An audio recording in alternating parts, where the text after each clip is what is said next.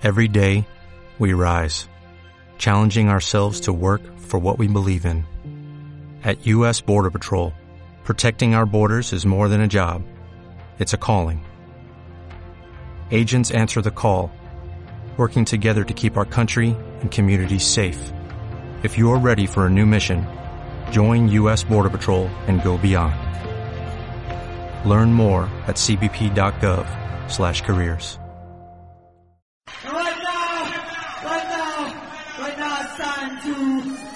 Carretera perdida. Arrima la oreja, comienza Carretera perdida.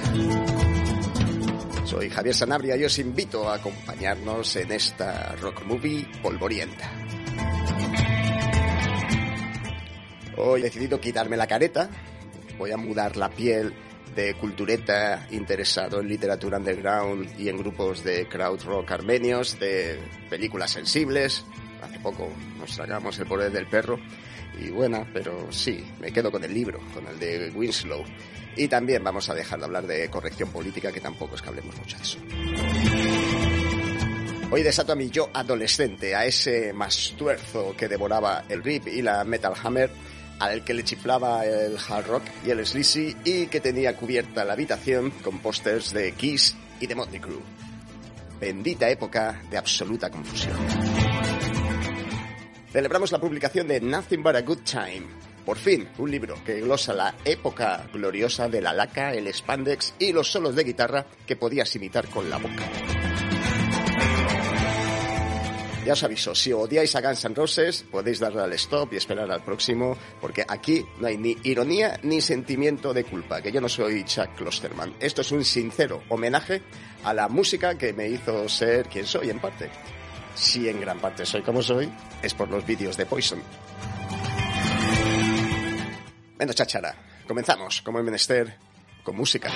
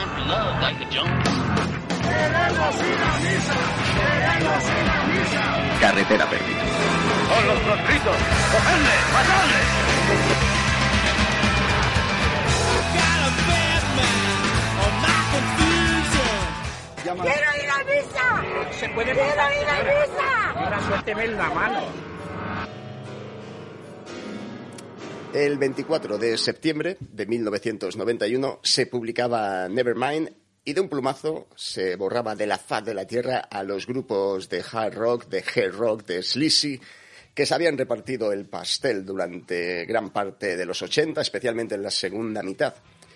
Ya no había lugar para estos macarras sexistas eh, sin dos dedos de frente. Ahora tocaba fruncir el ceño, fingir que leías Albert Camus, ser andrajoso y renunciar al componente lúdico del rock and roll. Ojo a esto, ¿eh?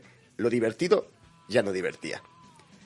Y lo que hicimos fue, en general, aceptar esa falacia totalmente clasista sin protestar.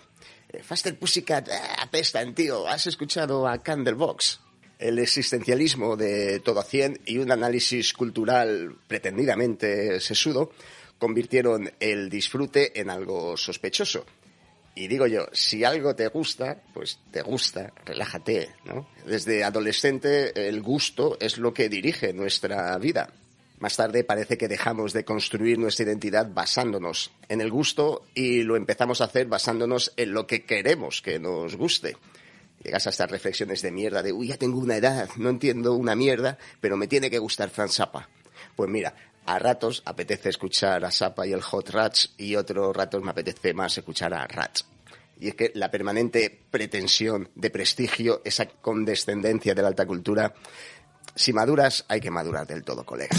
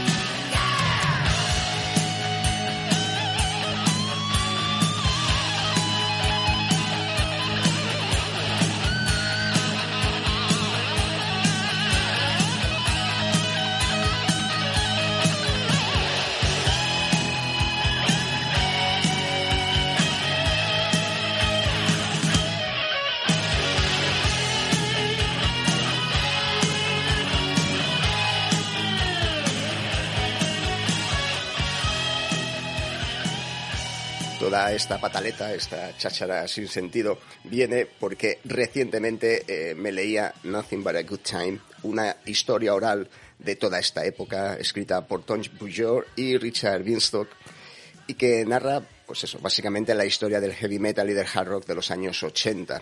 Más del hard rock, el heavy metal no le mete mucha mano. Si entendemos por heavy metal, pues, yo qué sé, Maiden, Metallica, etcétera.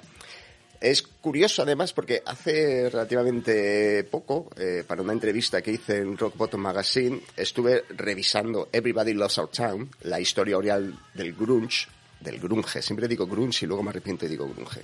Y bueno, esta historia es exactamente la misma. Unos comienzos cutrones, eh, mucho do it yourself, inocencia, chulería, un grupo que lo peta lo grande, todo el mundo pilla cacho, salen mil grupos de mierda, heroína, sobredosis, decadencia y olvido. La diferencia es que el rollo de Los Ángeles a mí me pilló con 13 años y el rollo de Seattle ya era un poquito mayor y tenía un poco, un poquitín de criterio. Pero con 12, 13, 14 años, siendo además pobre como una rata, sin poder acceder a muchos eh, discos, no los tenía que grabar, ¿Os acordáis que no había internet? Pues cualquier cosa que caía en mis oídos con guitarras tocadas por tipos con pelo grande era ambrosía pura. Bueno, por supuesto, la imagen de estos grupos, ahora las ves y bueno, te causan extrañeza. A mis padres directamente les causaba aprensión, se horrorizaban los pobres cuando veían las portadas de Poison o peor aún cuando veían las de Wasp. Y bueno, la verdad es que yo no sé en qué estaría pensando gente como, yo que sé, Tesla o Tom Kiefer de Cinderella cuando se vestían de furcias satánicas, se maquillaban mal, se ponían morritos y causaban la primera crisis de la capa de ozono por abuso de laca L'Oreal. A mediados de los 80 la cosa empezó, en mi caso, pues lo reconozco, con Bon Jovi y con Europe. Yo juraría que el primer cassette que tuve fue el Final Countdown y bueno, en los mercadillos te pillabas cintas de Striper, que eran una mierda, o de Quiet Riot. Y bueno, por supuesto, de ahí pasabas a los pocos meses a Guns N' Roses y especialmente a Motley Crue.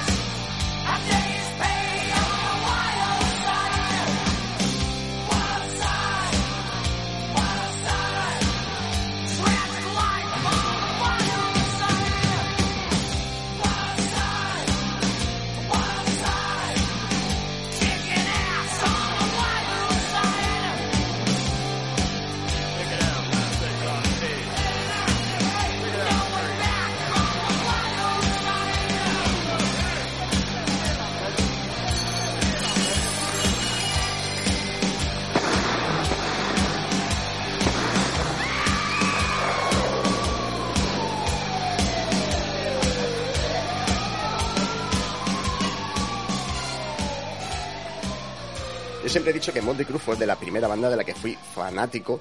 Todavía les escucho, todavía me gustan y por supuesto disfruté como loco de esa bestialidad que es The Dirt, publicada en castellano por, como no, por S-Pop y que dio como resultado esa gran peli de mierda que podéis ver en Netflix si no tenéis nada más importante que hacer en la vida, titulada así, The Dirt.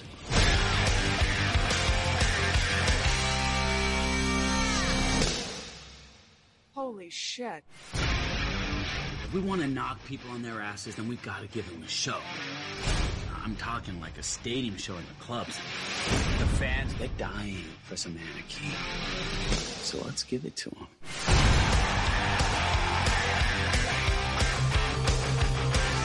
I work for Electra Records. You guys like a record kid?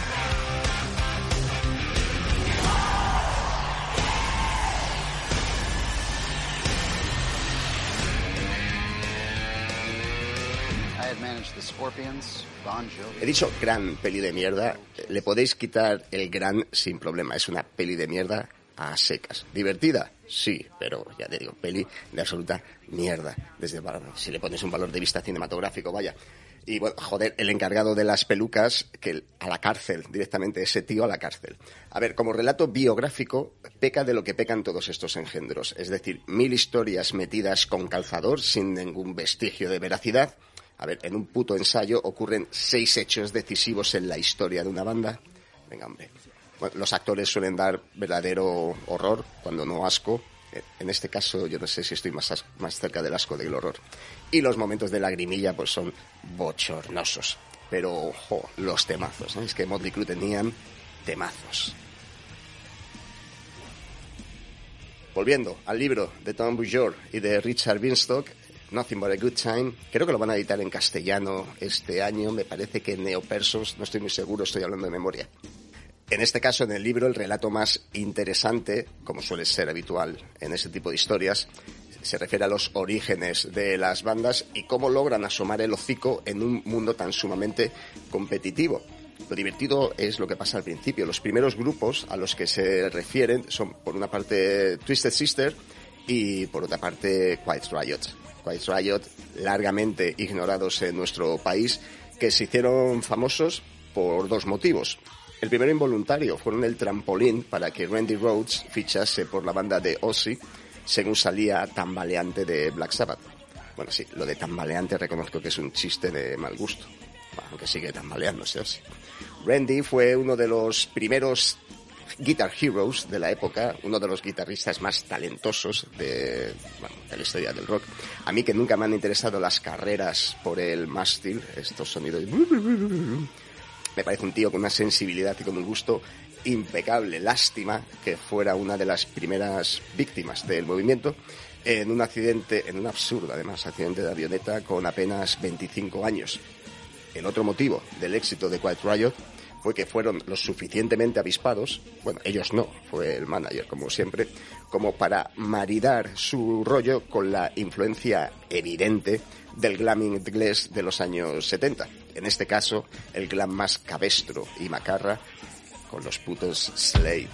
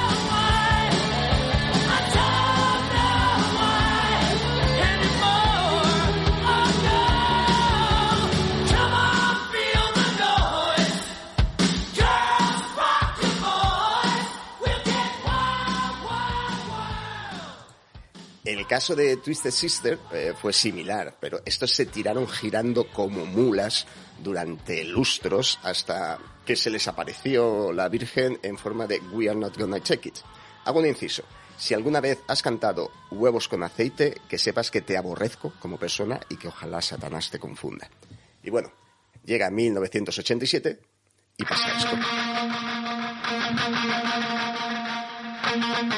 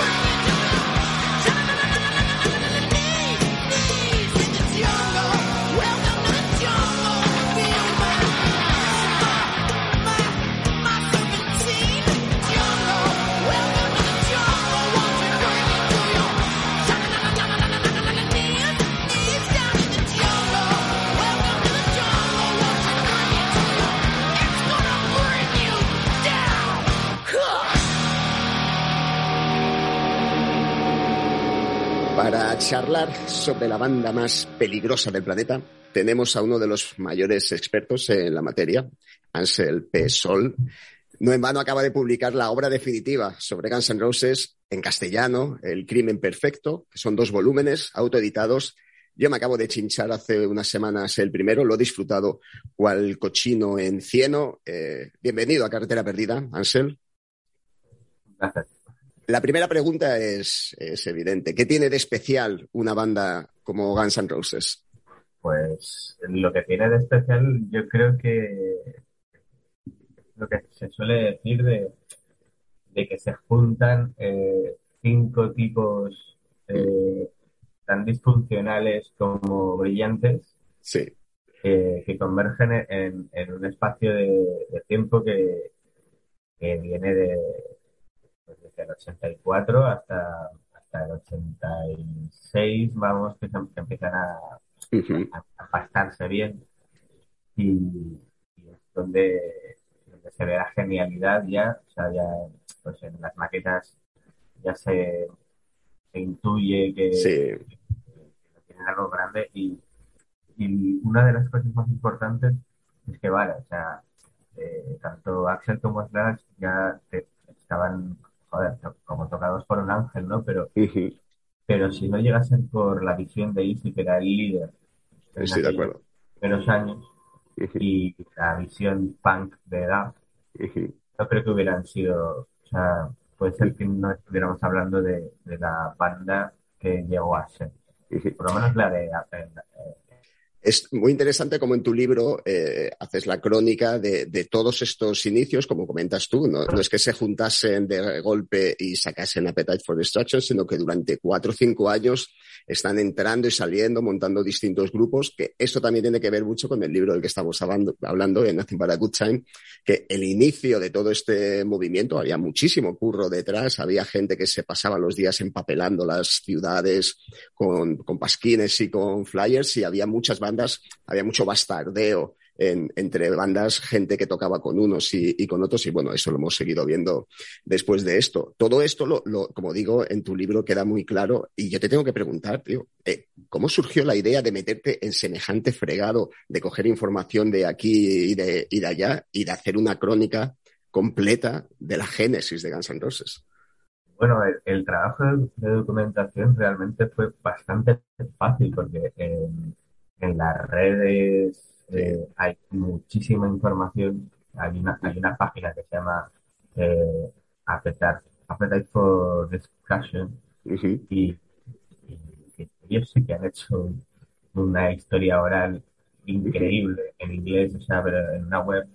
Y básicamente, pues yo eh, leía todo, todo y, eh, y fui recopilando lo que más me parecía interesante para complementar un, un libro más eh, ensayístico en el que yo hablo eh, en lo que a mí me parece, o sea, totalmente objetivo eh, de lo que yo piense, o sea, con, con cosas fundadas, ¿no? Pero también para ello, para que no fuera eh, todo lo que todo lo que pienso yo, digo, pues mira, voy a llamar a, a colegas y, y que ellos piensen también lo que, lo que supuso Guns N' Roses para ellos, cómo vivieron eh, ciertas eh, eh, pues ciertos acontecimientos, ¿no? Sí. O sea, yo soy más joven, o sea, soy del 85 y hay gente de los colaboradores que, que estuvieron ahí pues en el 87, o sea, César, por ejemplo, eh, fue, fue probablemente la, la primera persona que lo sacó en España, ¿no? Con Sí. Una entrevista a Axel que consiguieron para Popular 1, que fue Sí. una careta en el 87, pero la publican en el 88. Bueno, pues más o menos, o sea, con lo de la documentación fue un Ujú. poquito así y yo creo que lo puse en orden. Yo prácticamente nací con ellos, o sea, Sí. que los escuché fue en, en 1992, me volví un poco loco, ¿no? Ahí o sea, Claro. una historia fascinante. Mm. Cuentas en el libro que como, que eh, siendo muy joven tú, con, claro, si eres del 85, con 7, 8 años, eh, les descubriste. Yo soy un poquito eh, más viejo, bastante más viejo. Yo me acuerdo de, de- de escuchar Switch On Mine cuando todavía no sabía lo que era, lo que era eso y, y alucinar, por supuesto. Eh, pero lo que me sorprende cuando eh, cogí tu, tu libro es que en castellano no hay nada. De Guns N' Roses. Están las autobiografías de Slash y de Duff, pero no hay nada publicado que merezca la pena de, de Guns. Así que yo creo que tu libro, tus libros, vamos, eh, llenan un hueco ahí interesante. Porque aparte de las autobiografías, y bueno, luego está el- el- la, la Biblia de los fans de Guns, que es el Reckless Road de, de Mark Hunter. Eh, ¿Hay algún libro que merezca la pena por ahí que, que le queramos meter mano? En inglés me refiero, no en castellano. Intenté buscar entrevistas de, gracias a esa web también, intenté seleccionar entrevistas que, que la gente no, no- realmente no conocía demasiado. Fue bastante bien. De hecho, el libro, yo creo que lo- o sea, los libros los tenía escritos desde hace ya unos meses. Lo que pasa que ya eh, el primero no tuvo una corrección eh, eh, profesional, porque ya no me daba. eh, pero en el segundo sí que eh, hay una chica que sí que se ha prestado a ello y eso volver a corregir el primero. Ok. Que, bueno, que, que tenéis ese, es como eh, el imperfecto, pero creo que habéis visto tampoco muchas. Siendo, siendo re- referente a Guns N' Roses, la, la imperfección y la, y la actitud, el do it yourself y la, y la actitud punk tiene, tiene que estar ahí. Te voy a hacer un par de preguntas ahora para eh, de, de A o B. Tienes que, que elegir, ser Vale. sincero. A ver, eh, siempre que preguntas a alguien por el disco favorito de, de Guns N' Roses, el 90% de la gente, yo incluido, te va a contestar siempre que el Appetite. No creo que haya nadie en el mundo que diga el Spaghetti Incident. Me imagino que habrá algún redactor en Rock Deluxe que te dirá el Chinese Democracy, pero entre los Illusions, el, el- elígeme, el amarillo o el azul. Yo siempre eh, eh, es el amarillo, porque. Ah, a mí bien, bien, yo Eh, también. re- fue el, primer disco que me regalaron en mi vida. O sea, mi hermano pidió el azul y yo el amarillo. Casi porque me tocó, ¿no? O sea, eh, yo creo que You Could Be Mine eh, era, Claro. era la canción con la que descubrimos. Y, y la versión me cojo el You Could Be Mine y tú te coges el, el otro. Pero luego con el, con el tiempo eh, es el disco que realmente más se parece a Appetite. Sí, yo creo que sí. ya lo dice, lo decía Axel, dice la mitad de, de Use Illusion One es, son canciones viejas. Sí. Son canciones incluso más viejas que Appetite. Es cierto. La, la producción ya es, es otra cosa, eh, es todo mucho más bombástico, pero son canciones viejas, eh, casi todas de Easy. Ujú. Y luego la segunda parte, la segunda cara, eh, sí que tiene algo más experimental. Sí. Eh, está Coma, eh, está Don't Let Me. Garden of Eden, También. y, bueno, y converge con, con otras canciones que son, que son muy, muy antiguas, como las que hicieron con West King, que era como el sexto N' Roses. El 2, pues, eh, me, me- encanta, joder, Strange, que probablemente es otra de mis canciones favoritas. Y, y- y como dice el propio Axel, tiene un sentimiento bastante Southern Rock Sí, es verdad.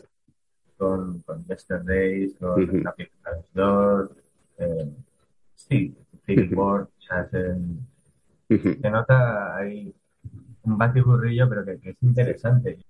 Y, y a mí, personalmente, me parece que no sobra nada, ¿sabes? Yo, yo también lo haría, ¿eh? si, si tuviese que elegir uno de los dos, pero como la entrevista la hago yo, te pregunto a ti. Otra pregunta.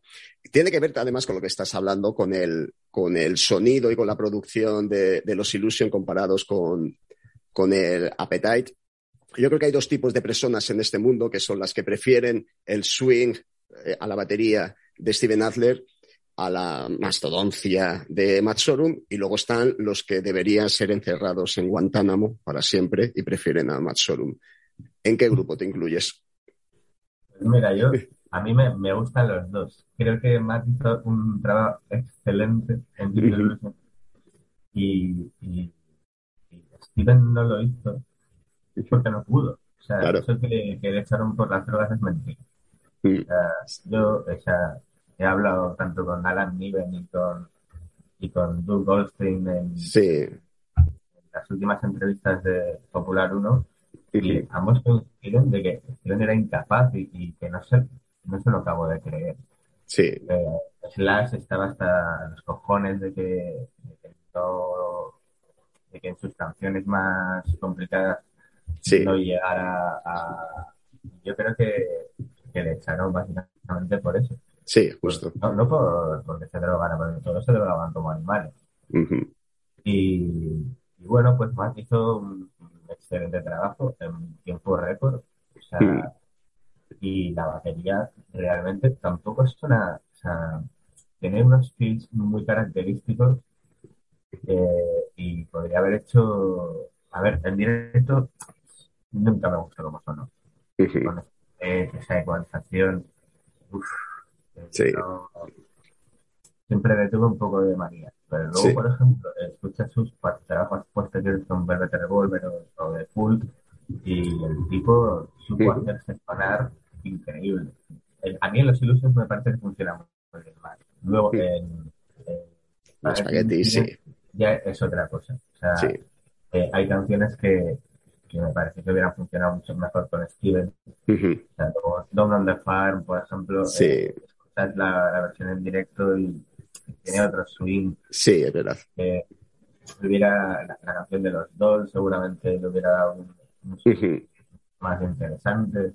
Eh, tengo una pregunta para terminar. Eh, te respondo ya que yo no. ¿Tú tienes alguna esperanza de que algún día Guns N' Roses publiquen material nuevo decente a la altura de la leyenda?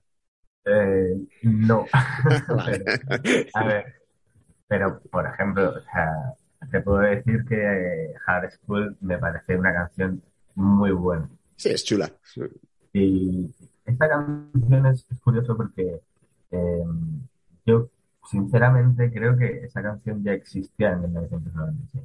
Lo que nos podríamos encontrar en, en el futuro serán canciones de, de Axel que ya tenía con el input de Sí, la ciudad, cosa que tampoco, tampoco puede ser malo porque la mitad de Just sea, si te pones a analizar Breakdown, Strange, November Rain, eh, todos son canciones de Axel sí, que tienen el input de los demás. es verdad. Eh, Yo no le haría asco o sea, a un, a un Roses, aunque no compusieran directamente la ciudad.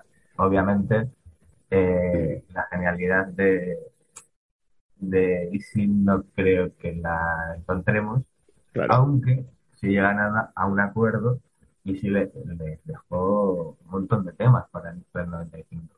Ujú. Y Axel llegó a grabar uno para Shiny, que nunca salió. Entonces, quién sabe, o sea, no. Obviamente no se van a juntar ellos en una, en una sala, ¿sabes? A Sí, a, sentarse con las guitarras a componer, seguro que no. Es imposible. Como, hicieron a Appetite, esto no va a ocurrir. De hecho, no ocurre allá en los Illusions prácticamente. Eh, pero, no sé. Ojalá. el problema es que ya son mayores y Sí. Ya no tienen nada que demostrar, eh, las giras les van a No. funcionar igual. Entonces, Claro. lo que dices tú, ojalá, pero, pero me temo que, que no. Todo esto de lo que estamos hablando con Ansel, sabéis que podéis encontrarlo, o gran parte de ello, en los dos volúmenes del Crimen Perfecto, eh, los libros que están eh, autoeditados por él. Poneos en contacto con él por si quedasen ejemplares, daos prisa, que esto se agota y son autoeditados, ya sabéis lo que pasa. Editoriales del mundo, si estáis interesados en pagarle una pasta a Ansel para publicarlo, hacedlo ahora o callad para siempre. Yo te agradezco muchísimo que hayas estado hoy con nosotros, eh, hablando de la banda más peligrosa del planeta. placer. Y te voy a pedir que me elijas un tema para despedirte. Venga, si me pones uno del Chinese, me caigo de la silla. Bueno, mira, de Chinese, eh, mi canción favorita es There Was a Time, que está a la altura de lo que me gusta. Eso también lo puedo decir, la única. Qué bueno. Pero si Pues, tengo que elegir de los fans clásicos, pues eh, supongo que sería porque creo que es lo que es una canción de Easy, que tiene todo. eh, hasta Matt Sorum hizo una introducción increíble. O sea, es verdad. Pues vamos a despedirnos con You Could Be Mine. Fíjate que había pensado en eh, empezar la entrevista en lugar que de, de- con Welcome to the Jungle, como hemos escuchado, con, con You Could Be Mine. Pero bueno, así cerramos el círculo. Ponemos dos temas que yo creo que son de los más representativos de Guns N' Roses. Te vuelvo a agradecer un montón, Ansel, que has estado con nosotros. Y estamos atentos al segundo eh, volumen de Crimen. Perfecto. Oye, Ansel, un abrazo y muchas gracias, tío. un abrazo y muchas gracias a ti. Escuchamos You Could Be Mine.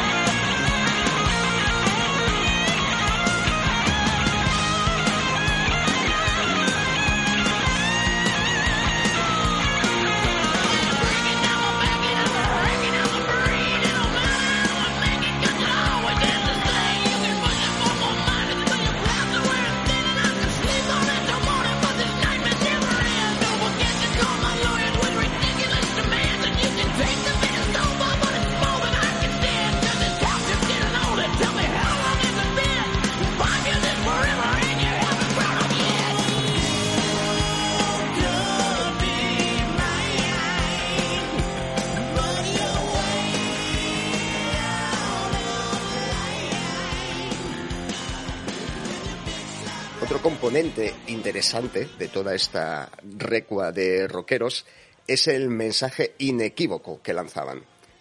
Aquí las canciones van de dos cosas, ¿vale? Únicamente. El 75% de follar, el 24% restante de ponerse como las grecas.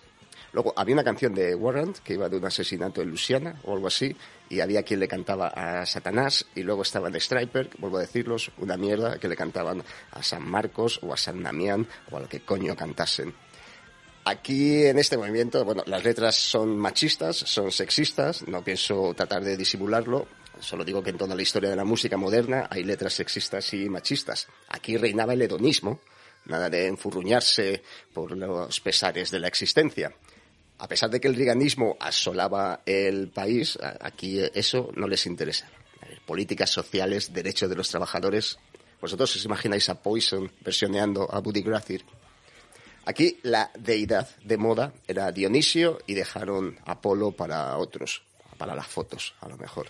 Si encuentras alguna banda sleazy que no tuviese un adicto en sus filas, es que estás hablando de Striper. Y como decimos, Striper apestan. Cristianos, neocon, que lo mismo se colaron en el Capitolio y no nos dimos cuenta. Y unas mierdas, además, de las pocas bandas que no me gustan.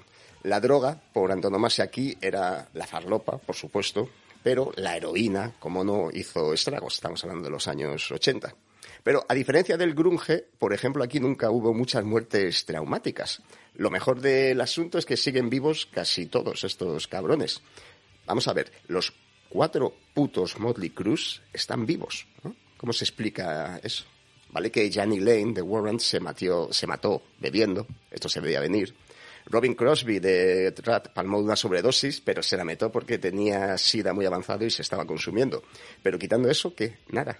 Lo más interesante, comparándolo otra vez con el grunge, es esa falta de sentimiento trágico de la vida.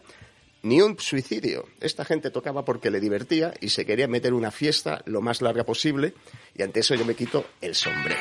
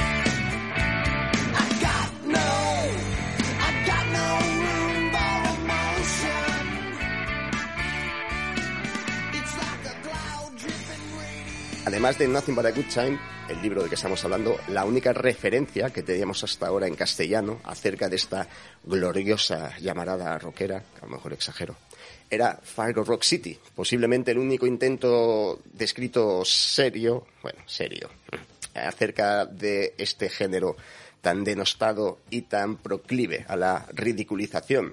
Cuando lo sacó Klosterman, nadie reconocía que le gustaban Ratch o Motley Crue, así que un poco de respeto. El libro, por supuesto, está editado por Spop. Parece esto una cuña publicitaria, pero es que publica los libros buenos que queréis que le haga. En este caso, Chuck Klosterman revive su infancia y su adolescencia en Dakota del Norte, donde crece aislado de todo contacto cultural que no sea proporcionado por la revista Heavis y por la todopoderosa MTV. Yo confieso que la conexión que sentí con Fargo Rock City fue absoluta y que disfruté de todos y cada uno de los discos a los que hace referencia. De todos, incluidos los de Rat y los de Bang Tango. Yo con el tiempo he llegado a tener una curiosa y enfermiza relación con las contradicciones de Klosterman. Me encanta leerle porque me encanta odiarle. Al bueno de Chuck le molesta que el crítico musical medio menosprecie a estas bandas y entonces se propone hacer un análisis serio y organizado y al final la conclusión es que esta música es válida y respetable porque le gusta a él. Esa es la conclusión a la que sale. Es decir, que a Klosterman le molesta básicamente que existan otros Klostermans por ahí. Yo es que además no puedo con él desde que vi sus fotos porque no puedo confiar en alguien que tenga los ojos tan pequeños. Tiene mucha cara y los ojos muy chicos y eso a mí me pone nervioso. Pero bueno, le reconozco la brillantez como estratega y me flipa, esto sí, el recurso ese que se saca del factor Parné. Hace una lista de sus discos más o menos favoritos y al final apunta la cantidad de dinero que alguien tendría que pagarle para no volver a escuchar esos discos jamás. A mí esto me parece brillante. Eh, los datos, tendrían que pagarle 5.001 dólares para no volver a escuchar Appetites. O 5.000 dólares, casi te lo piensas. El segundo en la lista es Too Fast for Love. Por solo 1.333 dólares podéis impedir que lo vuelva a escuchar. No habla de Dr. Feelgood, por ejemplo. Y bueno, y por 80 dólares puedes lograr que no escuche más el Coke Loaded de LA Guns. Joder, yo por 80 dólares buscaría una buena copia en vinilo. Chuck.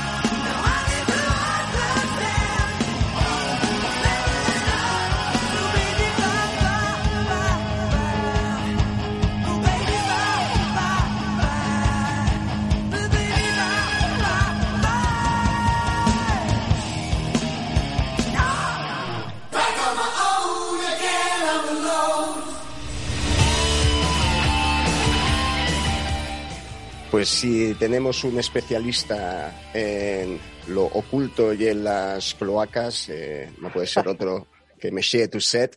Monsieur Toussaint, que, que, que está de vuelta, tardes. que está de vuelta en España. Toussaint, ¿cómo estás?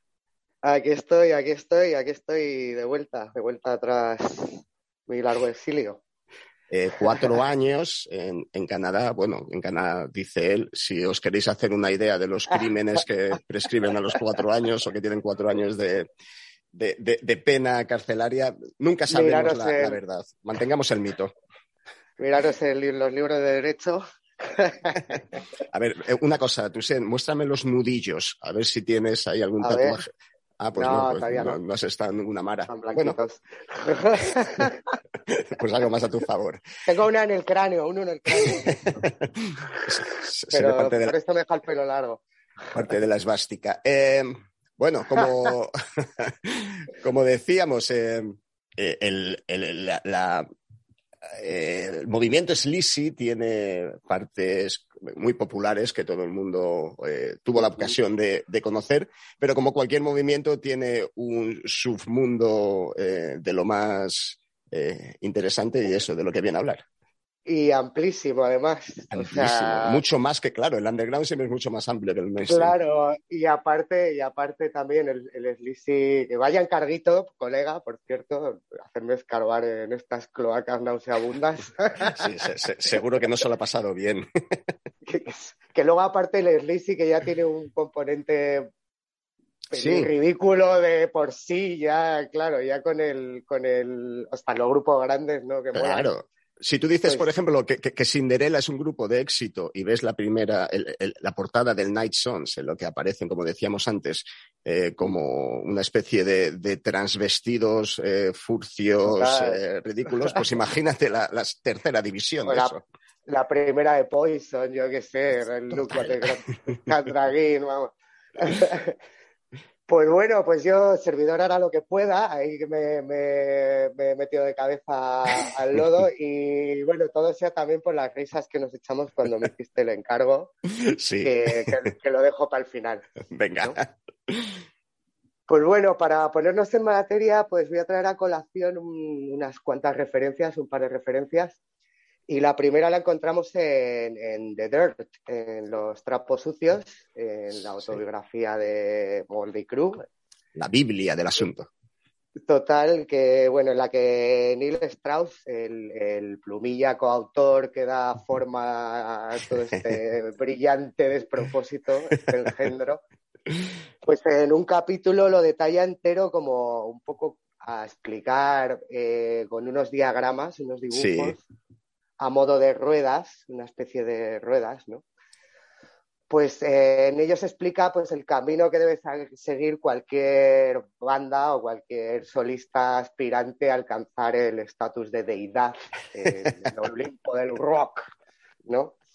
Y bueno, la cosa resumida a grosso modo la, se podría se, se divide en tres ruedas, ¿no? Ajá. Que, que la que los aspirantes, pues como hámsters, deben recorrer si quieren llegar a la última.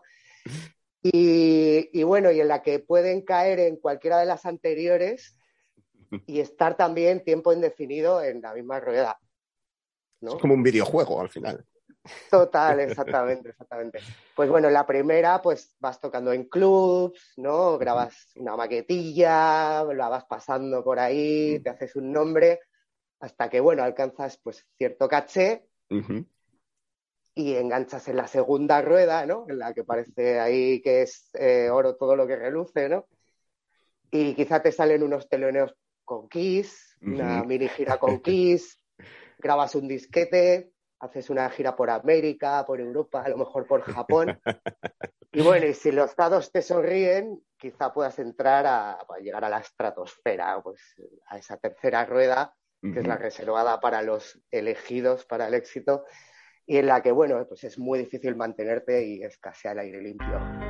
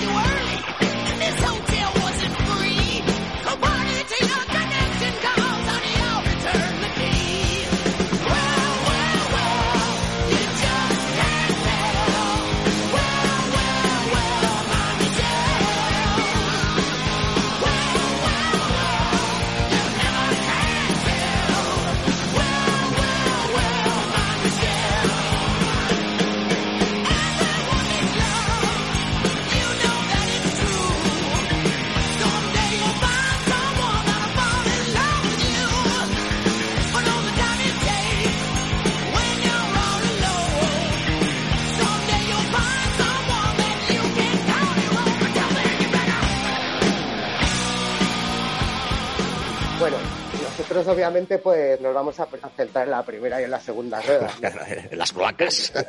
cloacas. Y bueno, para, para ayudarme a- en la disertación, pues me traigo la segunda referencia, el, el- el grandísimo documental de Penelope Spiris, de Decline of Western Civilization Part 2, de Metal Gears. Eso es, porque la primera ya la reseñó usted en su día. La primera sí, me acuerdo en un club este de los, uy, de los documentalistas, Sí, que creo que la, la reseñé y que también es maravillosa. Bueno, las tres partes son muy buenas sí. y están narradas con un, con un pulso y una la narrativa, vamos, magnífica. Cierto. Y bueno, pues en esta segunda entrega pues se ve estas tres ruedas ve perfectamente reflejadas, ¿no? Pues tenemos de lo- los que ya están instalados en, en el Olimpo, de- de- arriba del todo, en- que El Olimpo del Rock. el Olimpo del Rock. Pues tenemos a Alice Cooper, a, aquí, aquí Cyrus Smith o a Ozzy, que ya son grandísimas estrellas. Luego tenemos estos ilustres que están entre la primera y la segunda, ¿no? Sí. que ha, ha habido veces que han estado en la segunda, y luego- como Wasp y Faster Pussycat. Sí. Bueno, de Wasp com- comentar el impagable momento de Chris Holmes Con mamá. hincándose botellas de, de, de- de vodka en un asiento hinchable en una piscina y su madre mirándole como, "Oh, hijo mío, qué pena. Mira, te voy a parar un segundito aquí, eh, Ángel, y te voy a comentar una, una cosa que siempre, cuando estaba escribiendo el guion, me, me- me pensaba. Eh, comparando los, los movimientos eh, como cíclicos, lo que vino justo después, que vas a hablar luego de ello, me imagino, es toda la, la ola grunge o grunge, yo voy a decir grunge. Pero claro, to- to- eh, la diferencia de, de los protagonistas de una, de, de- una ola y de las otras es, es brutal. O sea, el hecho de que Chris Holmes siga vivo, porque sigue vivo, ¿no? Yo creo que sí. Yo O- creo que sí, sí. O a lo mejor está en una zanja por ahí en, en- en- en San Francisco y no, y no lo sabemos. En Texas.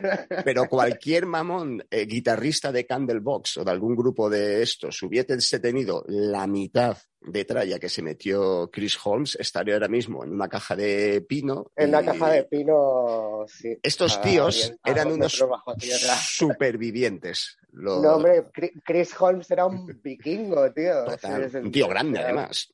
Claro, tío. hombre, hay que, o sea, tienes que tener el físico para esto también. Sí, sí, sí, claro, si no, si no te llega el físico. Tú y yo, tú y yo, tu set allí no, no hubiéramos No, durado. no, total, total. Eh, Luego los conciertos, la tralla también que se metían de, de física, ¿no? Digamos. Bueno, recuperamos, estábamos hablando de, Recuperamos, sí, sí. Estamos hablando, bueno, eso, las, esos segundos, esos ilustres de entre la segunda y la primera rueda, Wasp y Faster Pussycat. Y luego también salen Motorhead y Megadeth, que bueno, que, que también, que, que, pues, que eran, que estaban un poco enfrentados, ¿no? Era como Sí. la, la parte más ruidosa y más real, quizá una tercera Sí, vía en más cierto real. modo, sí. Y que realmente estaban también como peleados un poco, ¿no? Con, este, con esta cosa de pose. Y luego ya, pues ya, ya encontramos, pues la, la- también encontramos eternos de la segunda rueda, ¿no? Estos que se quedaron ahí en esta, Mm. Sí, que sí. nunca llegaron al, que pues como Lizzie Borden, Sí. que, bueno, que segundón de toda la vida. Y luego está eh, mención especial para London, Sí, London. Que es, es- es- esa entrevista es muy, bastante eh, impagable también. Eh, pues este, es- esta es la banda en la que militaron pues un buen puñado de los que luego lo petaron, pero a lo, a lo vasto, vasto, ¿no? Empezando por Nicky Six. Y empezando por Nicky Six, Blackie Lawless, The Wasp, eh, Slash e Easy de Guns N' Roses estuvieron Cierto. también. Sí, sí, por ahí pasó. Mercury de Cinderella. Sí. Y bueno, en el documental pues afirman resignados que son como la escuela de rock. Escuchémosle diciéndolo. How long has London been together? Too fucking long. Since 1979. Uh-huh. Yeah, well, this is like the uh, training school for rock stars. Yeah. It's like we get somebody in the band, and uh, As soon as they leave, they become rock stars. So who else has been in the band? A couple of dudes from Guns N' Roses, a dude from uh, Wasp, and uh, Nikki Six of Motley Crue, Freddie Corey of Cinderella. I'd like to tell you that We do appreciate Y you luego sigue un momento bastante delirante en el que intentan quemar una bandera soviética, ¿no? Pues está en plena guerra fría y al, al colega no se le quema porque son... También me tenía que haber dicho que este es ignífugo. Así. Que es el único loco. momento político que encontramos en todos estos En- 10 en todo el- años. en todo el documental. Sí, sí, sí, además, bueno, unas opiniones tan peregrinas y tan... Sí, no, el nivel intelectual tampoco es que... No, no, vamos, no es... ah, era, era lo que, lo que era. See this? You know that bullshit going out there for the fucking Russians, huh? I'm sick of listening to these motherfuckers. You know how they say the Russians are coming over here? They got shit. Surprise. Uh-oh, this fucker's tough. Come on, motherfucker, I ain't got no day. Bueno, bajamos al, al, al Vamos, sótano. vamos, vamos al sótano, al sótano, al sotanísimo. Y que la película pues se ve reflejada en, en The Lowest of the Lowest, se ve reflejada en, en una banda llamada Seduce, que bueno, que la verdad que no suena mal del todo, pero, pero es que no era, la verdad que no eran muy guapos y eran de Detroit y eran un trío.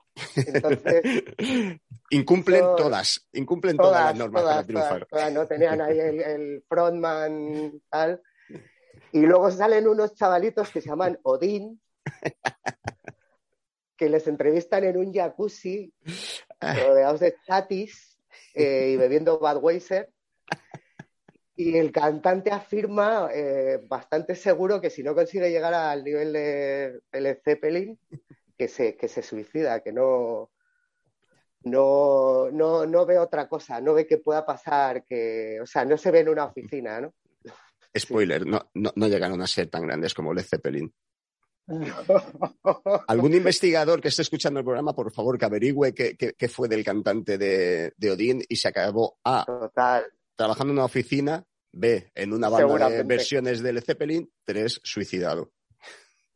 Bueno, creo que suicidarse no se suicidó. Creo que yo rebusqué un poco, porque claro, digo, a ver, a ver este chaval, si algo leí por ahí.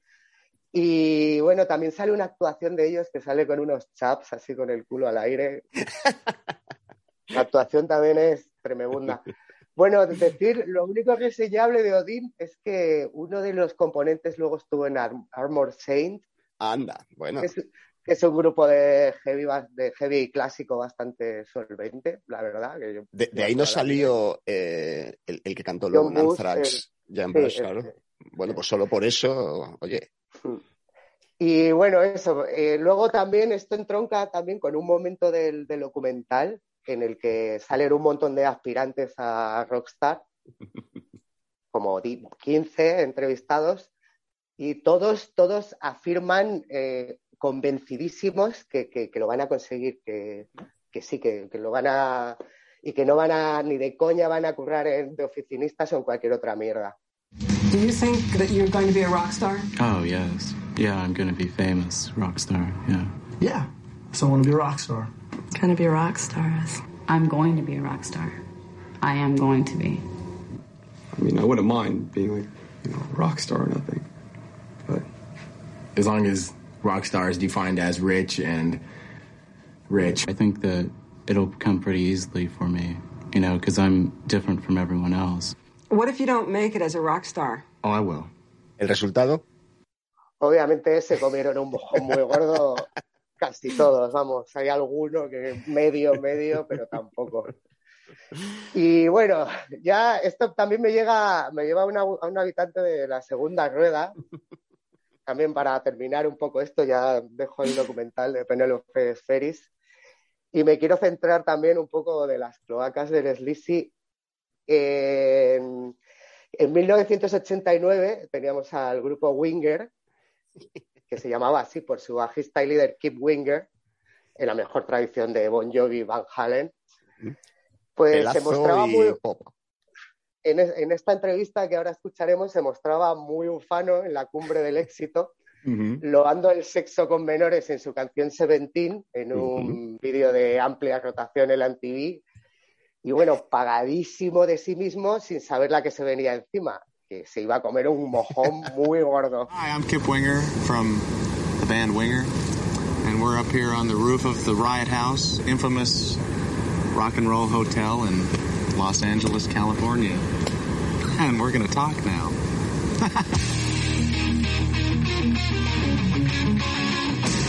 Head up against the bedpost or something, because it's getting really intense, you know. I mean, it's. Uh, I wish I did drugs.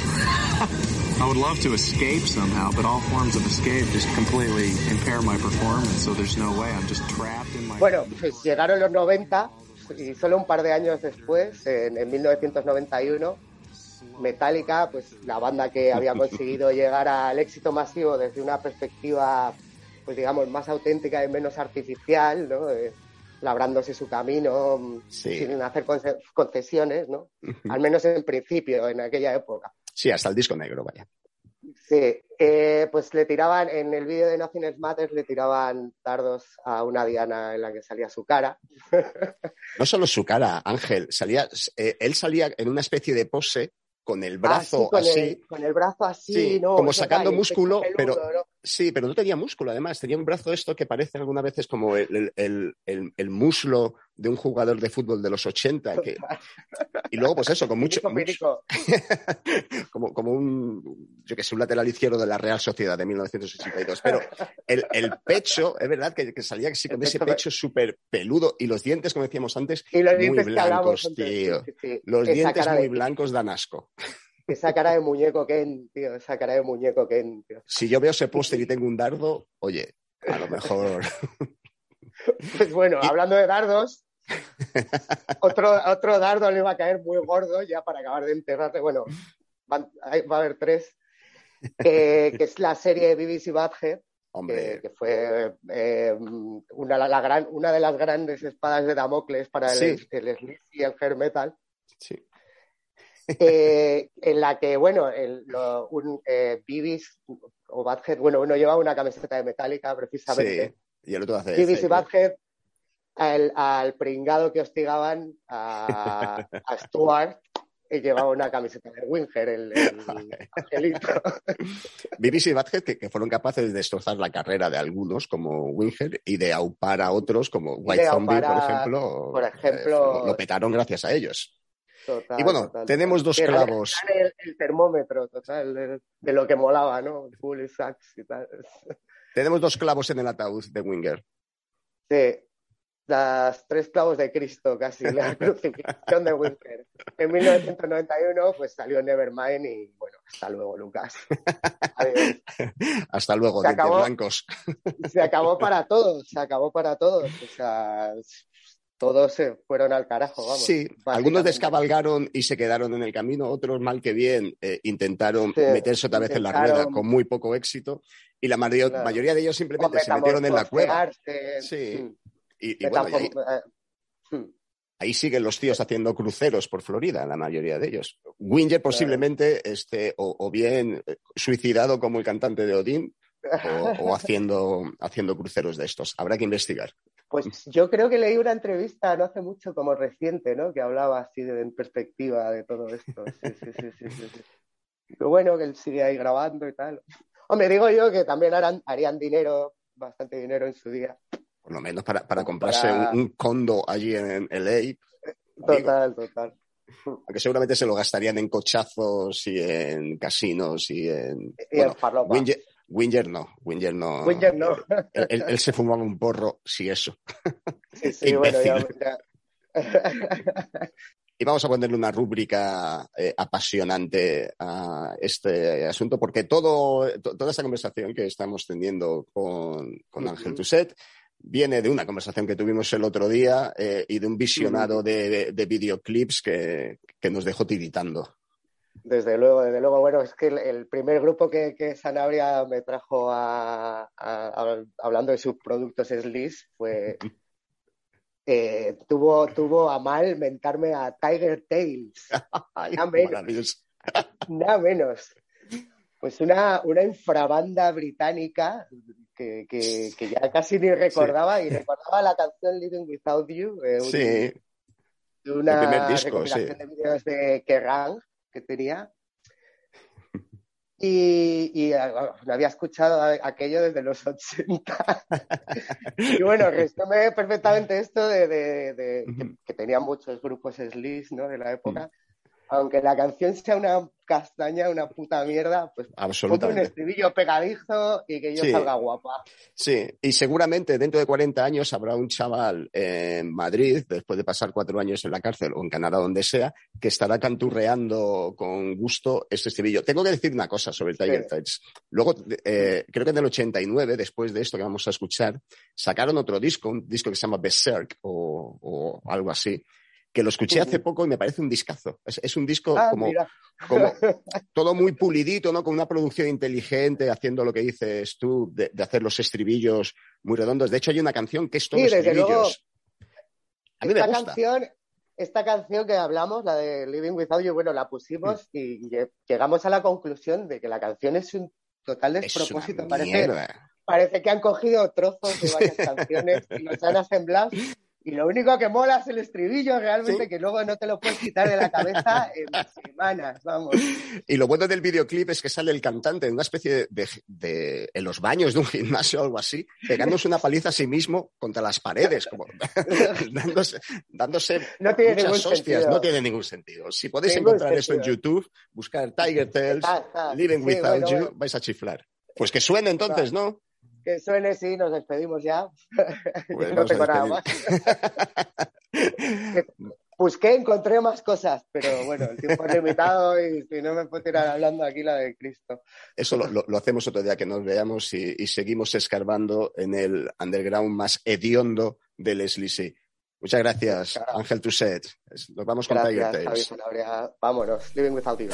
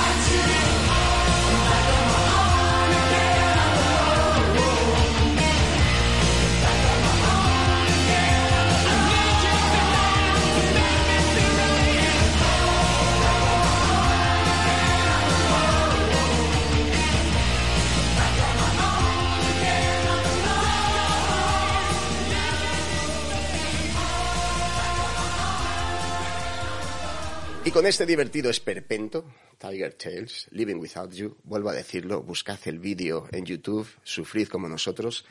Eh, lo dejamos ya por hoy. Espero que el programa de hoy os haga replantearos vuestra conducta vital, vuestro peinado, vuestro vestuario y que al menos vuestra lista de Spotify se llene de pelos lacados y lipstick pringoso. Total, ya no vais a poder escuchar a Johnny Mitchell, pues escuchad a Rats. Me despido hasta una nueva sesión de Carretera Perdida desde las trincheras del hair metal combatiendo siempre el tedio. Una red, una red. Nosotros estamos en la red, en la Wikipedia y en los, ¿cómo se llama? Wikileaks y en, y en Facebook. Estamos, estamos en Internet. Búscanos en carreteraperdida.com. En iBox, iTunes y Spotify. Porque nos comunicamos virtualmente. Virtualmente. El tedio, hay que librarse del tedio. It was at this moment that he knew. He fucked up. ¿Necesitas ayuda? En O'Reilly Auto Parts te ayudamos. ¿Necesitas algún consejo? Te aconsejamos. Nuestros profesionales en autopartes están siempre disponibles para ayudarte a encontrar lo que necesites. Excelente servicio al cliente es solo una de las ventajas que ofrece O'Reilly Auto Parts. Los profesionales en autopartes. O'Reilly Auto Parts.